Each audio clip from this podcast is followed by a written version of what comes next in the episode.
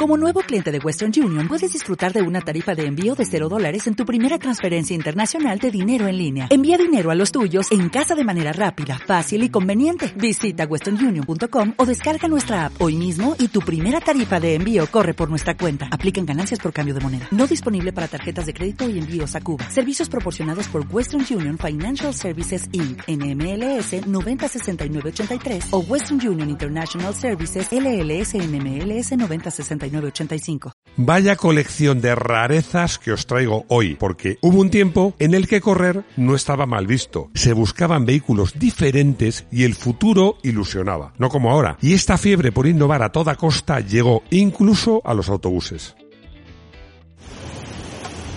Bienvenidos a Garaje Hermético. Enciérrate con nosotros.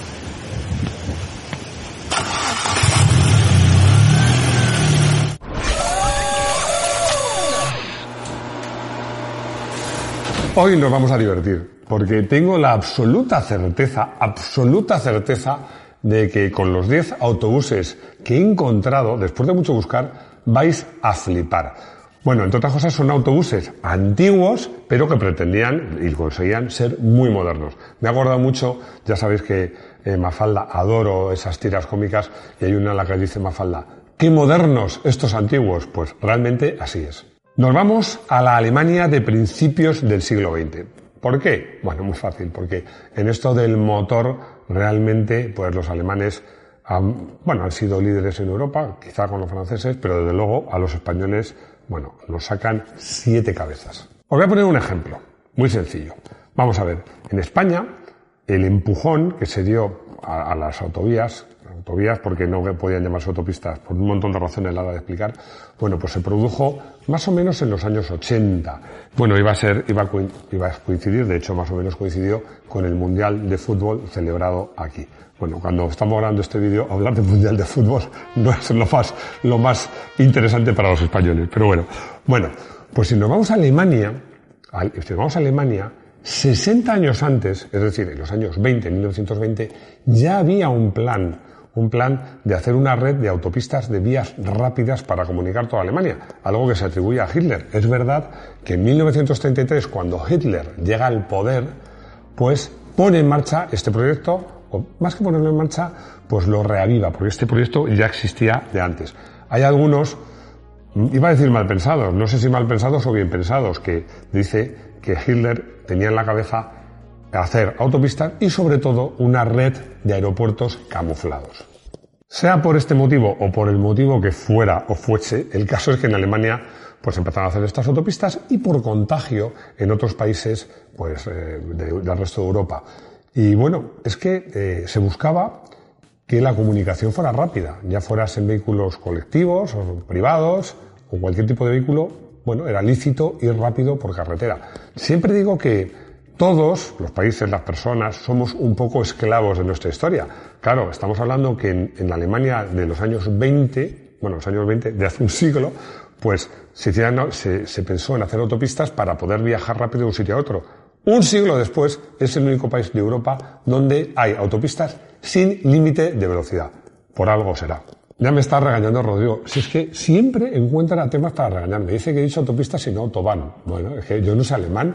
No, pero así como autobuses y o autocares, que es lo mismo. Ah, no, no es lo mismo, no es lo mismo. Autobuses urbanos y autocares no, ¿ves?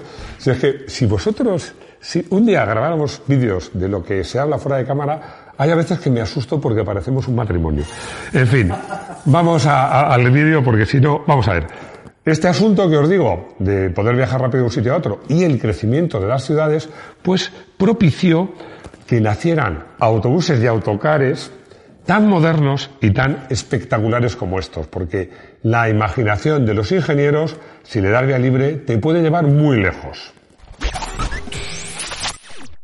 Berser. Este autobús, que no sé si se dice Versailles, Versailles, no tengo ni idea, es que es americano, porque también en Estados Unidos había esta inquietud pues para poder viajar rápido de un sitio a otro. Era algo que fueron pioneros con el tema del ferrocarril, pero el ferrocarril no tenía la flexibilidad ni el alcance que tenían los autobuses. Hubo un ingeniero americano llamado, que lo va a decir Rodrigo, porque yo digo el nombre, Oliver. War Uzi. War Uzi, War Uzi. Vale, bueno, pues este señor creó una compañía dedicada a la fabricación de, de vehículos para el transporte de personas. Tanto autobuses como trolebuses, que entonces usaban muchos. Aquí os voy a contar que es un trolebús. A mí de pequeño me encantaban. Solo, solo monté en un trolebús en Bilbao, me acuerdo. Me gustaban los trolebuses porque creo que, a mi entender, reunían la ventaja de los tranvías, que eran eléctricos a través de una red, llevaba dos troles, ahora os contaré por qué, y la movilidad de un autobús, porque un tranvía, si aparcaba un coche en la vía, no podía adelantar, o si se estropeaba otro tranvía, era un lío. En cambio, un trolebús lo podía esquivar.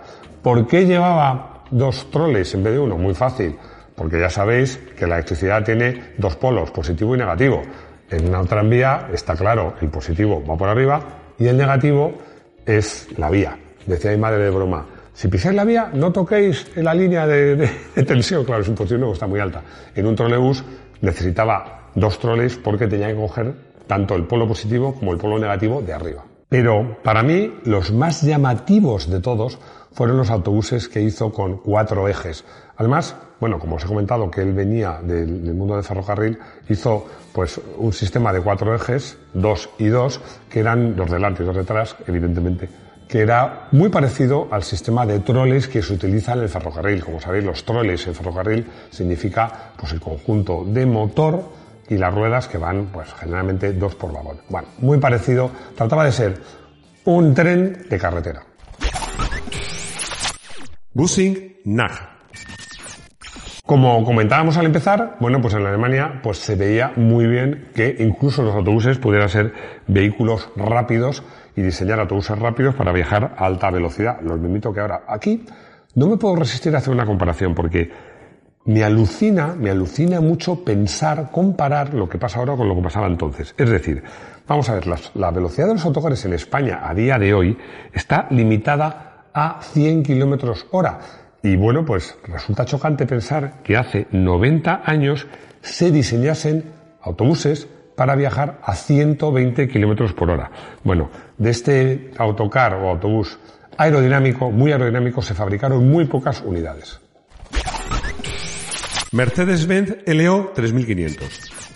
Este fue un autobús pues muy, muy innovador para la época y además que tuvo un montón de carrocerías y versiones distintas. Yo he elegido esta Pullman 2, que es la más aerodinámica de todas ellas y que además tiene una curiosidad porque este autobús, otra de las cosas que tenía es que había versiones descapotable, con techo de lona enrollable. Imagino que enrollar ese techo sería una obra de ingeniería. Stolen Harmony. Este autobús, confieso que me mola un montón y lo que más me gusta, bueno, una de las cosas que más me gusta es la cabina donde va el conductor ahí arriba, él solito. Bueno, es que este autobús se diseñó para una película. Para una película era, por supuesto, súper moderno en su tiempo. La película se llamaba Stolen Harmony, por eso he puesto o, se puso este nombre al autobús. Bueno, la película va de una banda de jazz que viaja en, en un autobús, en un autobús, en este autobús y es secuestrada. Confieso que no la he visto, pero ya estoy buscándola para verla. GM Streamliner. GM se inventó una promoción que se llamaba Parade of Progress, algo así como el desfile del progreso. Y para eso, pues diseñaron este autobús, que era algo así, no sé, como, como una exposición, un escaparate, desde luego llamativo, es muy llamativo. GM Futureliners. Un paso más de GM fue fabricar este otro autobús del que se hicieron solo 12 unidades. Como os digo, eran exposiciones móviles para enseñar cosas pues eh, enormemente sofisticadas de última tecnología. No sé, por ejemplo, los hornos microondas, que en su momento causaban furor y parecía casi milagroso. Bueno, esto queda claro en la inscripción que tiene el autobús en el lateral. Viverti Monotral. Hasta ahora hemos estado hablando de autobuses y autocares de los años 30 y 40. Os damos un salto y nos vamos a 1956, cuando se presenta este autocar, bueno, que era de la marca eh, italiana Viverti, pero se le llamó el Delfín Dorado, Golden Dolphin.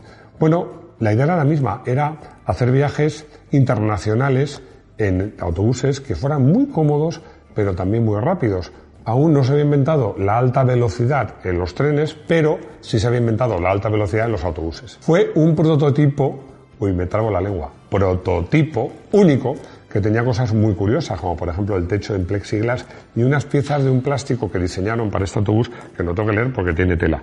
Es polimetilmetacrilato y tenía motor de gas y por ejemplo detalles como, por supuesto, cuarto de baño y hasta un vestidor. Todo un lujo. Autobuses Zeppelin.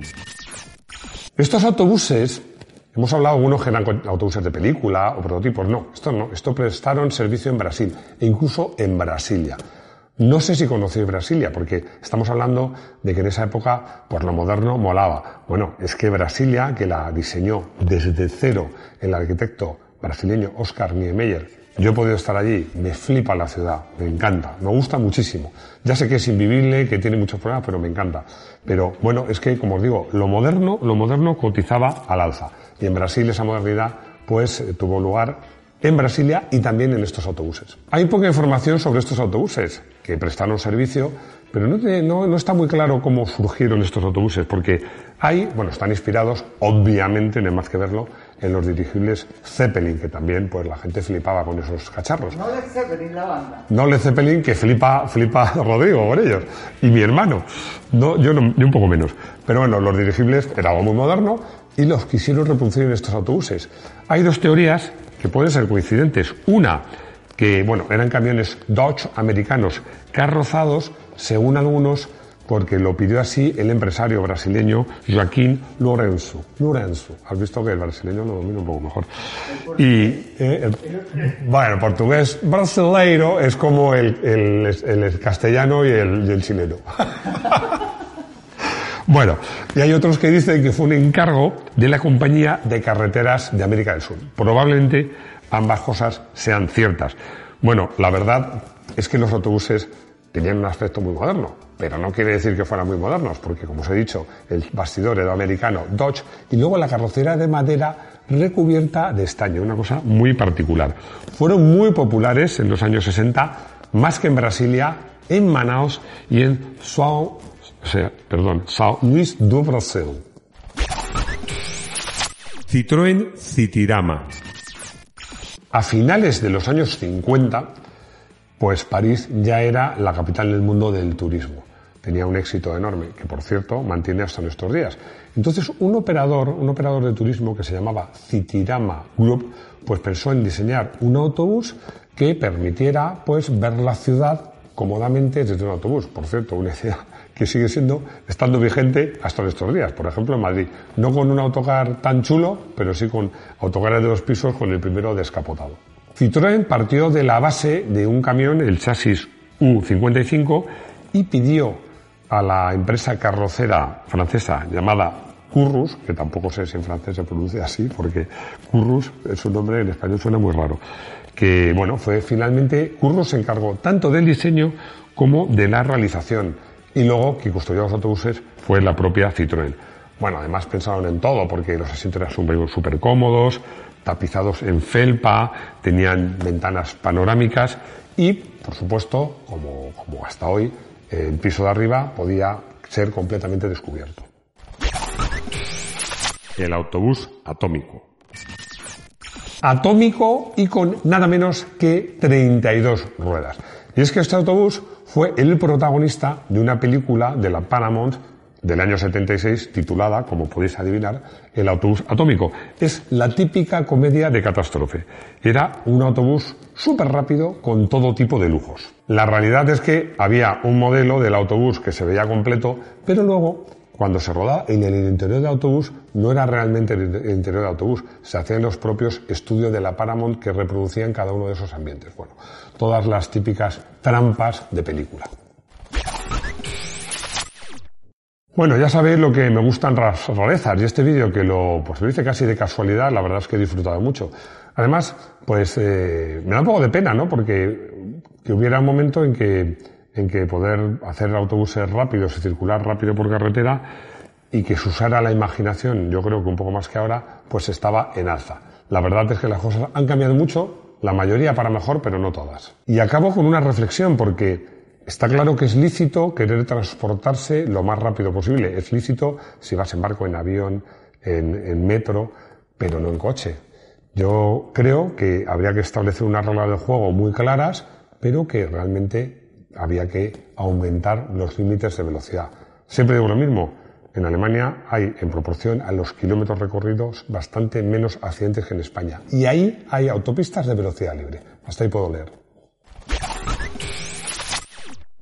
Seguimos con rarezas aerodinámicas de tiempos pretéritos. Nos vamos al año 1968 cuando apareció este Chevrolet Astro 1, un BET Concept. Bueno, ¿qué era este coche? Bueno, sencillamente era un Chevrolet Corvette, pero que tenía motor central y una carrocería absolutamente aerodinámica. No debe ser, a mí me parece bonita, pero hay gente que no le gusta. Me parece muy llamativa y sobre todo me parece muy interesante la propuesta de puertas, que había Mercedes inventó las puertas de gaviota, luego Lamborghini las puertas así hacia arriba, pero en este coche que no tenía puertas. Es que la parte lateral, que serían las puertas, el parabrisas y el techo, basculaba hacia adelante. Y de igual manera habría el capó trasero. Bueno, era un coche, a mi modo de ver, muy llamativo, muy innovador y, para mí, muy bonito.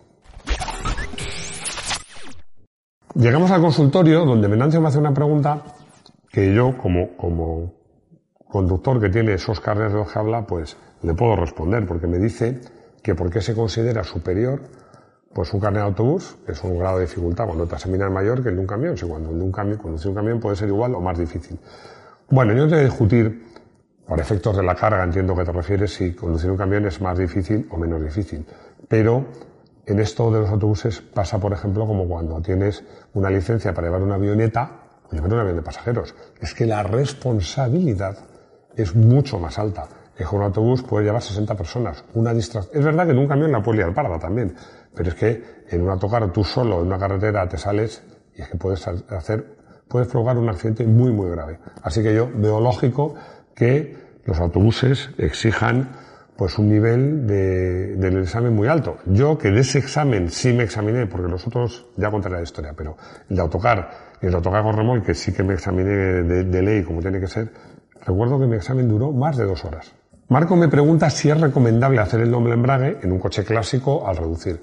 Bueno, a ver, como recomendable serían todos los coches, porque al hacer el doble embrague lo que pasa es que no usas los sincros. Ahora, necesario, hombre, depende del clásico, del tipo de cambio.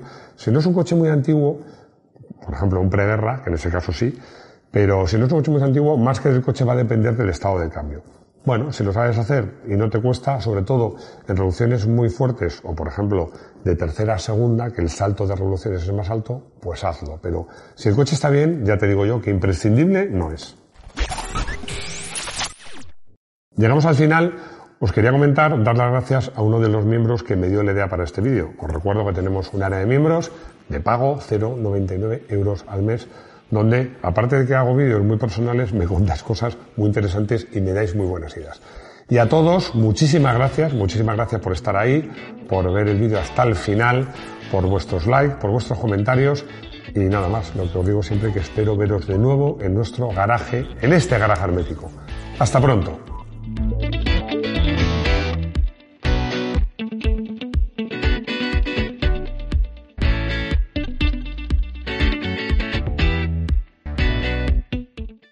Sherwin Williams somos tu compa, tu pana, tu socio, pero sobre todo somos tu aliado, con más de 6.000 representantes para atenderte en tu idioma y beneficios para contratistas que encontrarás en aliadopro.com. En Sherwin Williams somos el aliado del PRO.